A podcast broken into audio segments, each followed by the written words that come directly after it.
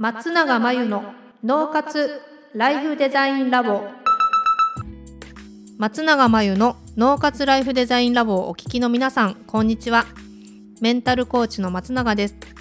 この番組ではあなたが望む人生をデザインするために脳と心の使い方を知って生かすためのヒントになりそうなお話をお届けしています。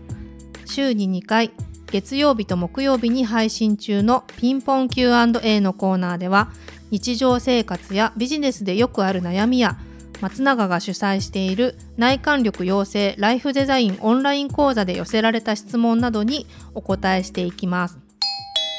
はい、えー、今日のご質問は雑談が得意ではありません。ですが他の経営者の方と話していると雑談の中で新しい仕事を取ってきていると聞きました。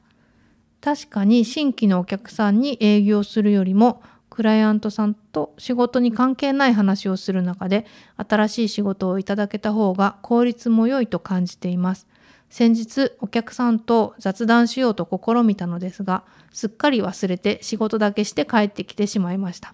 もう一度トライしてみようと思うのですが雑談をうまくするテクニックはありますか？ちなみに初対面の方と話をしたりおしゃべりな方の話を聞くのは得意な方なのですが話を引き出すのは得意ではありません。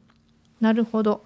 えっ、ー、とどういうお仕事かにもよるんですけど、えー、雑談ですね。確かに雑談の中から仕事が生まれるってことは本当によくあるので、えっと、うまく雑談ができるとおっしゃる通り新規の方からね仕事をいただくよりもいいかもしれないですね。そういえばこれもとか紹介も生まれるかもしれないし。で、えっと、雑談っていうことに関して言うとお客さんのタイプにもよると思うんですよね。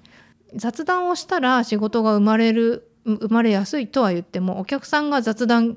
嫌いなタイプとか苦手なタイプっていうこともあるのでそういう場合無理に雑談してもお互い辛いのでそれは相手を見てやった方がいいかなと思うし雑談の内容も相手を見てやった方がいいかなと思います。でも相手を見るって言っても結局どうやってわかるのっていう感じなんですけど雑談って言ってもなんか無理に趣味の話をしようとしたり無理にプライベートな話をしようとしたり雑談をしようとしてするんだと多分難しいと思うので慣れ気が知れてる人だったらいいんですけど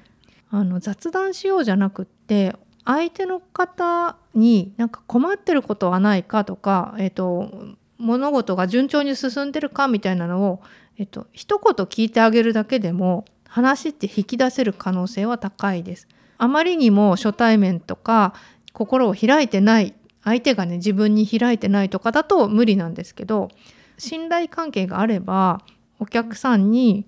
この辺は大丈夫そうですか？とかちょっと分野が分かんないんであれですけど大丈夫そうですか？とか何か困これのことで困ってることありませんか？とかこういったことは順調ですか？とか問題ないですか？みたいに聞いてあげるだけでももし向こうが自分に対して信頼感を感じていたらいや実はこういうことで困ってるんだけどとかいや実はこういうのってどうなのかなって思ってたんだけどとか相談してくれると思うんでそうやって仕事が生まれていくっていうのはありえるかなと思っています。あとは、まあ、相手に興味を持ってお話を聞いてるうちに、まあ、雑談になるっていうこともあるのであんまり自分が何かトークをして雑談をしようっていう意識じゃなくてもいいのかなって思いますので得意とかね苦手とか関係なくちょっと気楽に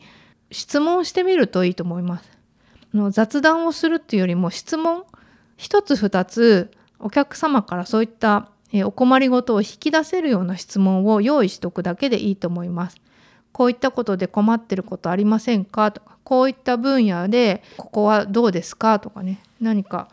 ご自身の業種によって違うと思うので質問を一つ二つ用意しておくとスムーズなんじゃないかなと思います。以上ピンポン Q&A のコーナーでした。脳活ライフデザインラボ。2021年の春から内観力養成ライフデザインオンライン講座をスタートしています。生き方と働き方を一致させてより望む人生を作っていくために自分との向き合い方整え方才能の引き出し方を身につけていただく講座です。自宅で好きなタイミングで受けられます。初月は無料です。